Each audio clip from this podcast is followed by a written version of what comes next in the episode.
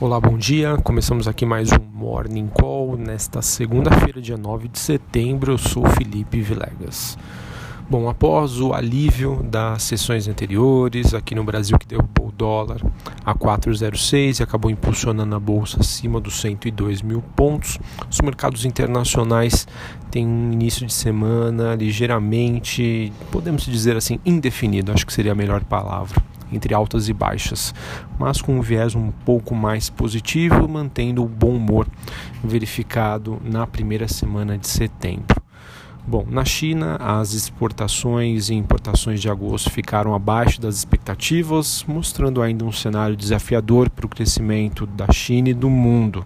Destaque para a forte queda em relação às exportações é, e para as importações em relação aos Estados Unidos, obviamente fruto da guerra comercial.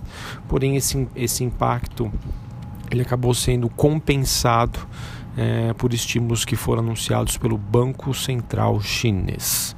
Em Hong Kong, os protestos continuam de maneira menos intensa, mas ainda agressivos, e é motivo de, de deixar esse assunto ainda no radar, é, pois isso ainda pode acabar comprometendo e trazer um, mais um alerta para o desempenho das bolsas mundo afora. Bom, os sinais de desaceleração global e agora dos Estados Unidos são cada vez maiores, mas é evidente que eles seguem ainda espalhados e ainda existe uma certa esperança de que os bancos centrais serão capazes de reverter este quadro, o que acaba mantendo os ativos de risco em patamares elevados. Né? Então é principalmente essa semana, em que nós teremos o Banco Central Europeu, se não me engano, na próxima quinta-feira, anunciando a sua política monetária, e isso acaba é, munindo né, ou alimentando as expectativas dos investidores de que a solução pode vir aí né, de uma postura de um Banco Central Europeu, Banco Central Americano e o Banco Central Chinês. Enfim, o tempo irá dizer né, o quanto isso realmente será verdade, se estamos caminhando para alguma recessão, para alguma bolha, mas é fato, né, a gente tem que respeitar a leitura de curto prazo, em que por enquanto as coisas parecem ter melhorados e é o que justifica esse movimento de recuperação recente. Bom, em resumo, né, a gente tem o S&P futuro subindo hoje, as bolsas na Ásia também fecharam no positivo e na Europa a maioria das ações também seguem em alta.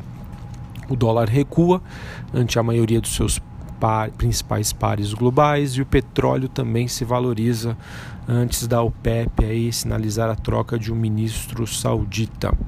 Vamos acompanhar, por enquanto o noticiário segue positivo, por exemplo, para empresas como a Petrobras.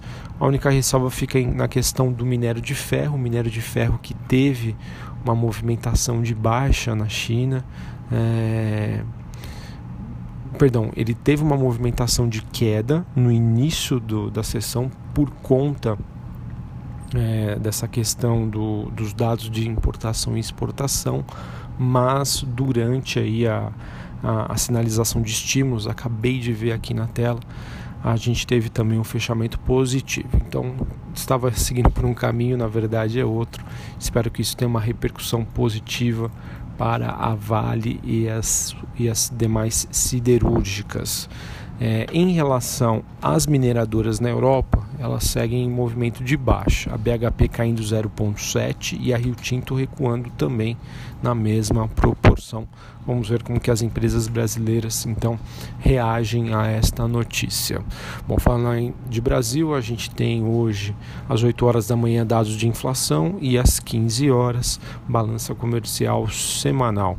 Mercado ainda que é, segue na expectativa de mais um corte de 0,5% na Selic.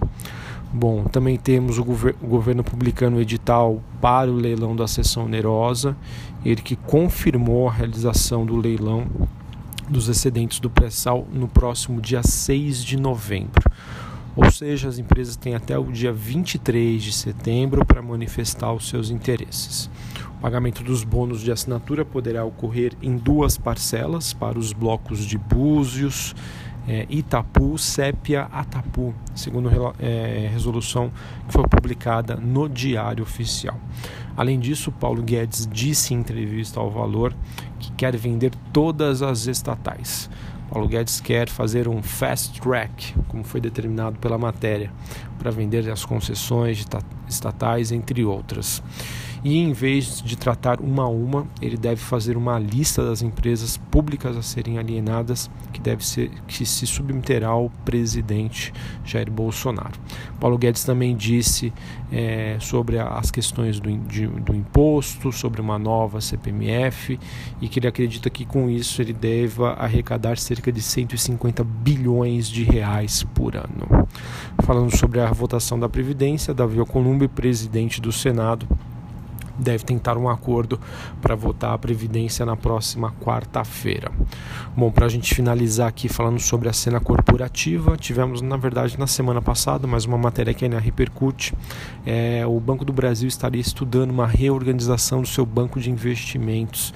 Ele que disse que vem analisando alternativas para incrementar a atuação no segmento de mercado de capitais, o que poderia incluir a reorganização da estrutura do seu banco de investimentos e uma eventual constituição de parcerias complementares à sua atuação, segundo o comunicado que foi feito pelo próprio Banco do Brasil.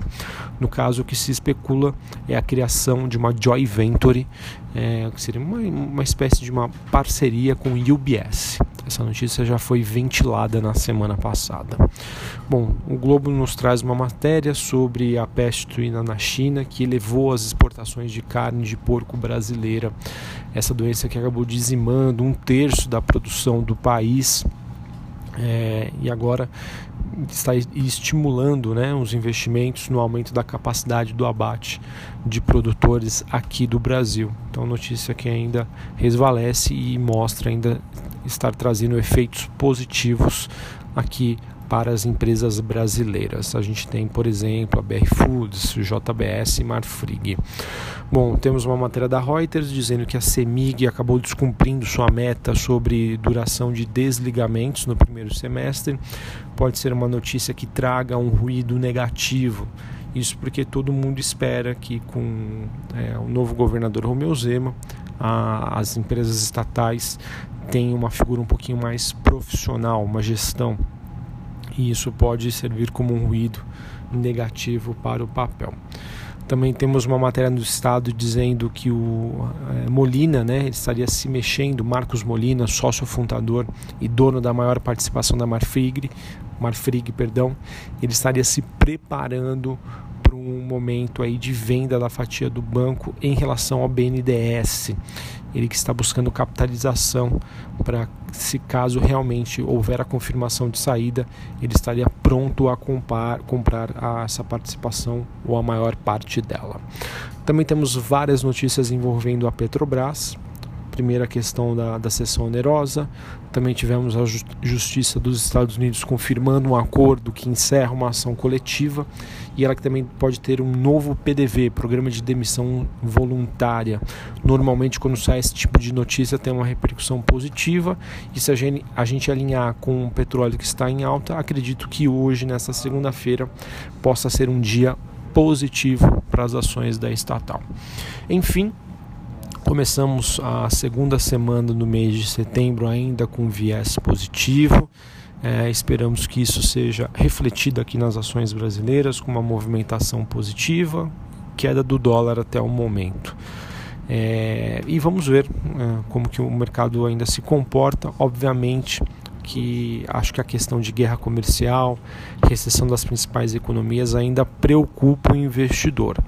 E o que é, na verdade faz com que as ações ainda se mantenham nesse nível é a expectativa de que os bancos centrais, os principais bancos centrais globais, já tenham tomado alguma atitude ou possam sinalizar é, novas maneiras para tentar, é, digamos aí, dar uma reviravolta na situação atual.